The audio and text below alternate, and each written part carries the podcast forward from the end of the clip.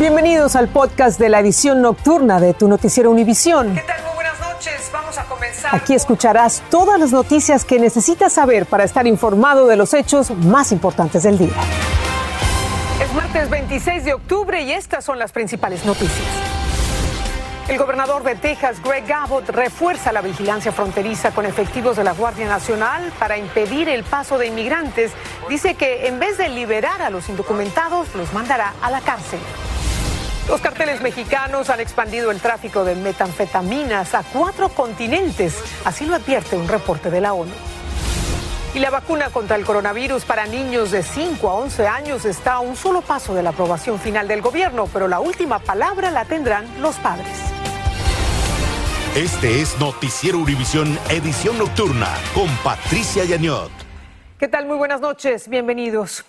El gobernador de Texas, Greg Abbott, parece dispuesto a que ni un inmigrante indocumentado llegue a su estado. Más temprano difundió estas imágenes aéreas de efectivos de la Guardia Nacional posicionados en camiones en el puente del río para evitar que los migrantes crucen la frontera.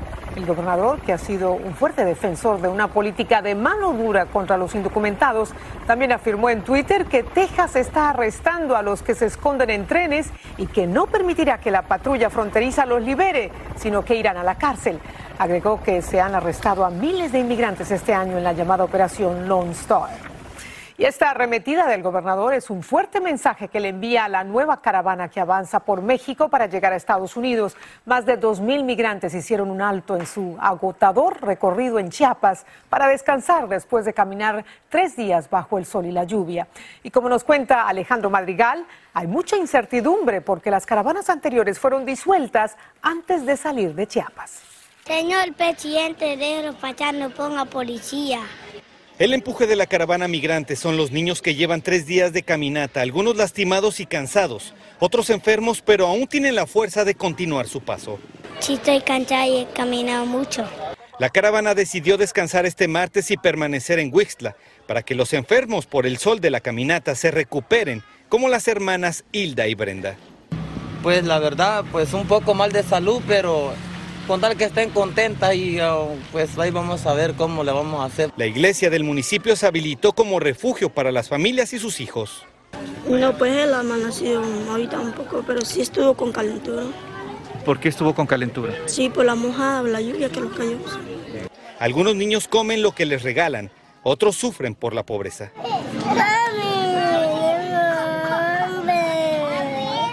Además del dolor interior, las lesiones también aparecieron en adultos y menores a quienes atendió una cuadrilla de médicos. gripa, fiebre. Y como tuvieron día libre, los miembros de la caravana se trasladaron al río para bañarse, lavar ropa y tener un rato de esparcimiento, aunque el mensaje sobre el uso de la fuerza se sigue preguntando. Son órdenes de Washington, de Estados Unidos. entonces, pues México obedece hace el trabajo sucio, siempre lo ha hecho y lo sigo haciendo, aunque Andrés Manuel López Obrador lo niegue. La Cancillería mexicana se deslindó y dijo que se protege el derecho de las personas migrantes. La caravana descansará en la iglesia y en la calle y se montan guardias para evitar detenciones. Mañana se espera también que parta muy temprano para recorrer otras 10 millas. En Huixtla, Chiapas, México, Alejandro Madrigal, Univisión decididos a todo para llegar a Estados Unidos.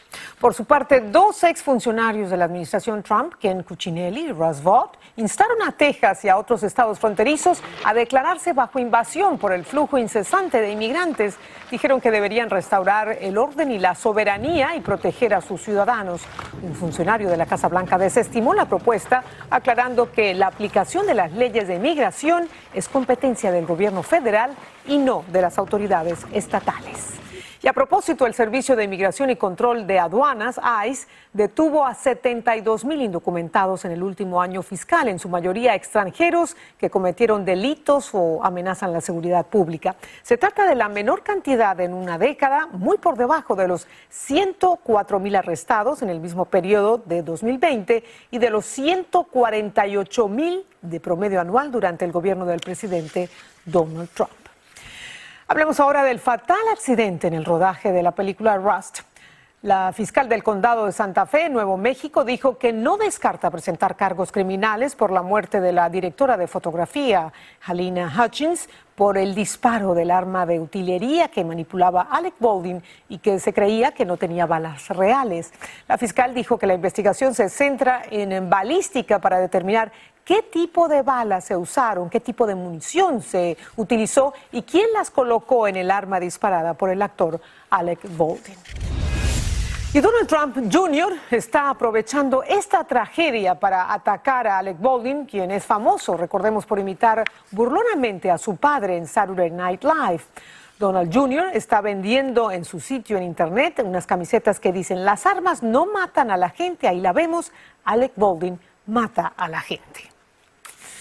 En otro caso muy distinto, el pistolero que mató a dos personas e hirió a otras cuatro en un centro comercial de Idaho murió en un hospital. Se trata de Jacob Berquist, de 27 años, quien había tenido problemas con los guardias de seguridad del lugar por conducta desordenada. Pero la policía dijo que no hubo una razón para arrestarlo. El atacante abrió fuego contra una escalera eléctrica matando a un guardia de seguridad y al hispano Roberto Padilla, de 49 años. Y sobre la pandemia, con la primera de dos aprobaciones del gobierno federal a la vacuna de Pfizer para niños entre 5 y 11 años, ahora solo falta la autorización de los Centros para el Control y la Prevención de Enfermedades, los CDCs.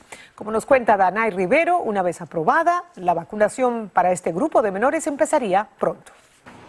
Los asesores de vacunas de la Administración de Medicamentos y Alimentos votaron a favor de recomendar la autorización de uso de emergencia de un tercio de la dosis de la vacuna Pfizer para niños de 5 a 11 años. Cuando finalmente lo apruebe la FDA, todo dependerá de la decisión de los padres. Yo tengo mi hijo y yo no se lo voy a poner a él tampoco. Eh, la vacuna es más que para la COVID, pero no, te, eh, no que dice que tú no vas a coger el COVID. Gente se murieron deteniendo la vacuna. Los expertos relacionados con la FDA estuvieron de acuerdo en que los beneficios de vacunar a los niños más pequeños parecen superar los riesgos. El sistema inmune de un niño es diferente al del adulto. Por eso había que hacer estudios clínicos donde se probaran diferentes dosis. Se ha determinado que con un tercio de la dosis del adulto se puede obtener la misma respuesta inmunológica en un niño entre 5 a 11 años. Según los Centros para el Control y la Prevención de Enfermedades, más de 700 niños menores de 18 años han muerto debido al COVID-19, algo que preocupa a muchos padres. Yo quiero que también venga la ley porque me siento intranquila, porque todos estamos vacunados menos el niño. Y quisiera que también esté vacunado para protegerlo.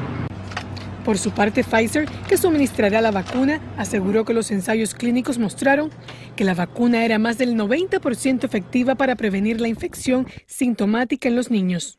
La FDA ahora tomará en consideración el voto de este comité y en los próximos días los asesores de las vacunas de los CDC se reunirán para discutir la decisión y decidir si recomendar que los niños se deben vacunar. Eso es todo de mi parte. Regreso contigo, Patricia. Gracias, Danay, por tu informe. Ahora vamos a Los Ángeles, que extendió hasta el 18 de diciembre el plazo para que los trabajadores de la ciudad se vacunen contra el coronavirus. Aquellos que no lo hagan enfrentarán medidas correctivas. Sin embargo, los que no quieran vacunarse tendrán que someterse a una prueba de coronavirus dos veces a la semana. Lo tienen que hacer en su tiempo libre y a un costo de 65 dólares cada vez, un valor que se descontará de sus sueldos. Fuerte las medidas. Y en parte de Centroamérica hay masivos cruces fronterizos de nicaragüenses hacia Honduras. La gente va a vacunarse allí contra el coronavirus. El gobierno hondureño ofreció un lote de dosis para sus vecinos, pero muchos hondureños critican este gesto solidario porque aún no se ha vacunado ni a la mitad de la población hondureña.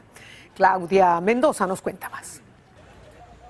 A pie, en balsa o sobre el lomo de caballos, miles de nicaragüenses cruzan el río Guasaule con la esperanza de aplicarse una vacuna contra el COVID-19.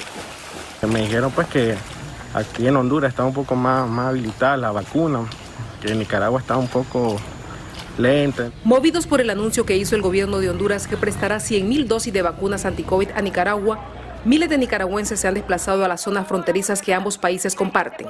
Desde ya estamos cobrando 200 córdoba.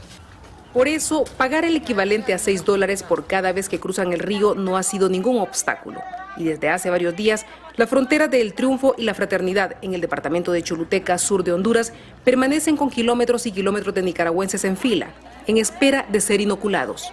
Agradezco esta vacuna y le doy gracias al pueblo de Honduras por su solidaridad con los nicaragüenses. Me siento muy agradecido. El gobierno de Honduras dice que diariamente se pondrán a disposición unas 4.000 vacunas de Moderna y Pfizer, una cantidad insuficiente para las personas que llegan del vecino país de noche, de madrugada, aguantando el calor o el inclemente sol, con tal de asegurarse su inoculación. Hay la forma de cómo ordenarnos, pero todos estamos en la desesperación de querer salir y aquí hay unas 10.000 personas son las que hay aquí porque la fila está inmensa. Pues. La Organización Panamericana de la Salud ubica a Nicaragua entre los seis países de América Latina con la más baja cobertura de vacunación. Mientras, el gobierno de Honduras no ha explicado por qué, pese a que solo ha inoculado el 40% de la población, en su mayoría a través de donaciones, decidió prestarle estas vacunas a Nicaragua. En Tegucigalpa, Honduras, Claudia Mendoza, Univisión. Gran gesto de solidaridad. Y en Venezuela se inició un nuevo periodo escolar con clases presenciales tras una suspensión de 19 meses, pero algunos centros escolares tuvieron poca presencia tanto de estudiantes como de profesores debido al aumento en los contagios. Desde Caracas, Francisco Restieta nos habla de las dificultades de este regreso a clases. Marcados por la pandemia del COVID-19, muchas escuelas iniciaron clases presenciales con fuertes medidas de bioseguridad, pues los contagios han venido creciendo. Las clases comienzan con docentes bajo protesta. Muchos dicen no estar vacunados y pese a los aumentos recientes, sus míseros salarios de menos de 15 dólares al mes les impide siquiera vivir un docente en Venezuela está ganando menos de 10, menos de 20 y menos de 30 dólares. Eso ha provocado una ola de deserciones. Este dirigente sindical dice que casi la mitad de sus maestros agremiados en Caracas, de un total de 5.000, no se han reportado a dar clases. Hay docentes que dicen que con estos sueldos no se van a incorporar, ganan más eh, haciendo torta y vendiéndola cerca de su casa que estando un mes trabajando en un centro educativo. Otro tanto ocurre con los estudiantes. Tras un paro de 19 meses, cerca de millón y medio no han regresado a las escuelas, muchos empujados por las necesidades económicas de sus familias o han salido del país. Es muy triste cuando uno como docente ve que sí ha comenzado a verse la deserción escolar, ¿no? Las condiciones en muchas escuelas no son las mejores. Siete de cada diez reportan no tener agua y fallas en otros servicios como la electricidad. El desabastecimiento de agua de los 28 mil planteles que hay en el país es terrible. Pero la propaganda oficial dice otra cosa y muestra imágenes de un regreso a clases casi ideal, con más del 80% de maestros vacunados, con escuelas arregladas y listas para recibir a sus alumnos. Un regreso a clase que sigue marcando profundas desigualdades entre los venezolanos, entre un pequeño sector que puede pagar por una educación privada para sus hijos y la mayoría que no tiene más alternativas que enviarlos a las deterioradas escuelas públicas. En Caracas, Venezuela, Francisco Urraistieta, Univisión. Pasamos a México, que ha revivido la historia del asesinato de Luis Donaldo Colosio en 1994, entonces candidato presidencial.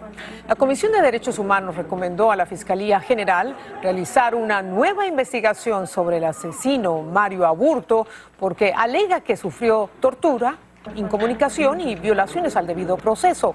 Aburto ha pedido la reapertura de su caso para, según él, contar toda la verdad a la sociedad. Y la Oficina de la ONU contra la Droga y el Delito presentó un informe sobre el tráfico de drogas sintéticas como la metanfetamina y el fentanilo, cuya distribución ha aumentado significativamente, sobre todo en Canadá y aquí en Estados Unidos. Y como nos explica Paulina Gómez, detrás de este creciente narcotráfico está la mano de poderosos carteles mexicanos. En la Sierra Sinaloense, corazón del cártel de Sinaloa, operan puñados de laboratorios clandestinos como este. Aquí se prepara, o como se conoce en el argot del narco, cocinan toneladas de droga sintética. Una vez que llega a una, a una cierta temperatura, la mezcla de químicos da como resultado la metanfetamina líquida. Los destinos de esta metanfetamina y el fentanilo que aquí se producen son principalmente Estados Unidos y Canadá, un riesgoso viaje que multiplicará su precio. El puesto en Tijuana vale 18, 17, precio en Los Ángeles vale 25 mil dólares. Pero sin importar fronteras, océanos ni millonarios decomisos, esta droga puede llegar a lugares tan lejanos como España, Nueva Zelanda, Japón y Oceanía, donde su precio es aún más elevado. La facilidad con que se mueven por el mundo es por la facilidad del transporte, son pastillas y están fabricándolas y mezclándolas con medicinas normales. Un nuevo informe de la Oficina de las Naciones Unidas contra la Droga y el Delito da cuenta de que los cárteles mexicanos tejieron una red que se extiende por cuatro continentes, buscando nuevos mercados como el australiano. Australia es porque es, es lugar de consumo, lugar de, de, de, gente este, con capacidad para comprarlas. En 2019, incautaciones a gran escala de droga mexicana, unas 120 toneladas en diversas partes del mundo, son evidencia de cómo se ha intensificado el suministro de drogas sintéticas a manos del crimen organizado mexicano. Para expertos, estos grandes decomisos indican que se está perdiendo la guerra contra las drogas, pues toneladas de narcóticos sí llegan a los consumidores finales. En la Ciudad de México, Paulina Gómez Bulchiner, Univisión. El Distrito Escolar de San Bernardino, en California, decidió tomar medidas ante el creciente uso de los cigarrillos electrónicos entre los jóvenes y una de las herramientas que está usando para transmitir su mensaje sobre los posibles daños a la salud es un videojuego. Dulce Castellanos está en el condado de San Bernardino. Para responder al incremento del uso de los cigarrillos electrónicos entre los jóvenes, el condado y el distrito escolar de San Bernardino son los primeros en el país en lanzar un videojuego para desalentar el uso del tabaco y el vaping. Tengo unos am amigos que estaban adictos con, con eso. Lo, lo bueno que ya se ya se controlaron. José Oceguera es un estudiante en la preparatoria y dice que al conocer los impactos que el vapeo tiene en su salud, decidió no adoptar el hábito. Vas a tener dificultades para respirar, también te va a tener dolor de cabeza. Vi, vi cómo ellos se, se pusieron y yo, no, y yo no quise estar en esos pasos. Los estudiantes de esta preparatoria en Rialto, California, hoy tuvieron acceso al videojuego que próximamente estará disponible en todo el estado. Como los estudiantes están uh, tomando mucho tiempo en todo lo que es digital, con los móviles y todo eso, pues entonces hacerlo de esa manera para que los estudiantes, estar con ellos, acercarnos a ellos por ese medio. Esta iniciativa también se presentará en las escuelas secundarias por el incremento del vaping en los estudiantes tan jóvenes como los 12 años. En la escuela secundaria es cuando estos niños toman estas decisiones y se ven influenciados por la forma en que se comercializan como dulces, dijo este neumólogo. El vapeo es ilegal en las escuelas y solamente legal para personas de 21 años en adelante. En Rialto, California, Dulce Castellanos, Univisión. Si usted es de los que alquila vehículos a Hertz, muy pronto le podrían entregar un buen auto eléctrico. Estás escuchando el podcast de tu noticiero Univisión. Gracias por escucharnos. La empresa de alquiler de automóviles, está renovando su flota y ha revolucionado este mercado al comprar 100 mil vehículos eléctricos a Tesla. Los primeros beneficiarios serán sus clientes en las principales ciudades de Estados Unidos y Europa. Hertz pagó 4.300 millones de dólares por este lote que estará disponible en los próximos 14 meses. La compañía también está construyendo su propia infraestructura de suministro eléctrico. Por cierto, el dueño de Tesla, Elon Musk, aquí lo vemos, fue citado en una entrevista por el director del Programa Mundial de Alimentos de la ONU. David Beasley dijo que el 2% del patrimonio de Musk, calculado en 289 mil millones de dólares, resolvería el hambre en el mundo. Beasley agregó que para Musk y Jeff Bezos, el dueño de Amazon, no es complicado destinar 6 mil millones de dólares para ayudar a 42 millones de personas que están en riesgo de morir literalmente de hambre en el mundo. La fuerte tormenta que azotó al oeste del país hizo renacer uno de los puntos más famosos del Parque Nacional, Yosemite. Estás escuchando el podcast de tu noticiero Univisión. Gracias por escuchar. Vuelve a caer el agua desde la catarata de Yosemite en California gracias a la gran tormenta que azotó el oeste del país, asolado por una larga sequía. Hace pocos días la pared rocosa en el Parque Nacional estaba totalmente seca, pero desde la noche del domingo hasta la tarde de ayer cayeron siete pulgadas de lluvia que revivieron esta famosa cascada. Y un equipo internacional de astrónomos dirigido por la Universidad de Hawái descubrió un nuevo planeta. Se trata de uno de los más jóvenes que se han ubicado alrededor de una nueva estrella. Está recién formado y se puede observar directamente con un telescopio. Se cree que este planeta podría entregar detalles sobre el origen de la Tierra y el sistema solar. Vamos a ver si Besos y Elon Musk, además de explorar el espacio, se animan a seguir donando parte de su fortuna para acabar con el hambre en el mundo. Qué bueno sería. Buenas noches, así llegamos al final. Gracias por acompañarnos, que descansen. Nos vemos mañana.